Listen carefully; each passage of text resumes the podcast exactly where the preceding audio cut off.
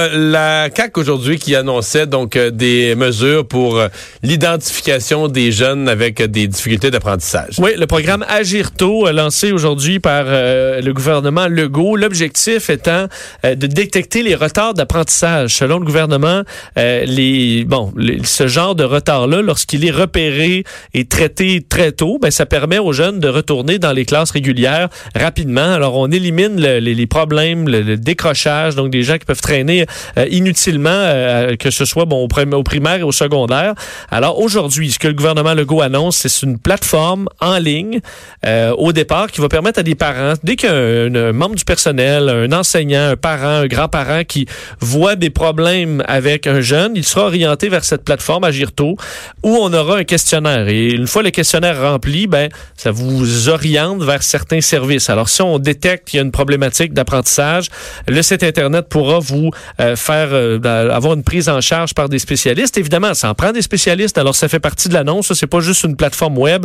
C'est aussi l'embauche de d'ici deux ans de 800 professionnels pour faire ces examens.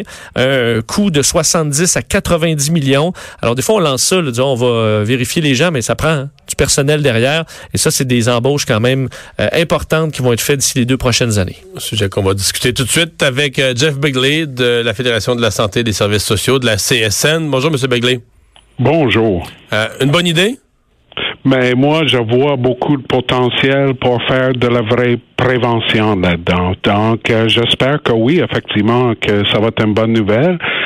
D'ailleurs, ce qui me sourit beaucoup aussi, c'est que c'est pas euh, le, au cœur de ça, c'est pas le médecin. Et c'est pas pour dire qu'il n'en faut pas de temps en temps des médecins mais pour commencer à avoir du monde euh, vraiment en prévention, des professionnels en prévention, je pense que c'est une bonne idée. L'autre chose qui est primordiale, évidemment, le parent, il faut qu'il soit au cœur de ça. Puis comme on parle de pré-maternel, je pense que ça serait important aussi qu'il euh, y ait un lien qui se fait avec les services de garde. Et là, il y aura vraiment un trio pour faire une vraie prévention, à mon avis. Euh, moi, je trouve, je trouve qu'il y a beaucoup de potentiel si, si, si, si c'est appliqué correctement. OK. Qu'est-ce qui serait, vous me dites, si c'est appliqué correctement, qu'est-ce qui serait une erreur dans votre expérience? Qu'est-ce qui serait une, une mauvaise euh, façon de l'appliquer ou une erreur que vous, vous, vous recommandez au gouvernement d'éviter? Mais, mais comme j'ai dit, moi, moi, je pense que le cœur, c'est effectivement, tu sais, euh, lorsqu'on fait pas de prévention, euh, les parents deviennent exaspérés, ils savent plus quoi faire, ils cherchent quelque chose, le médecin dit, bon, mais je vais donner une pilule. Là, si on implique le parent, le professionnel, puis euh, mettons l'éducatrice des services de garde, mais ça veut dire le parent puis les services de garde qui sont avec l'enfant de façon constante, ils peuvent agir sur les éléments de prévention.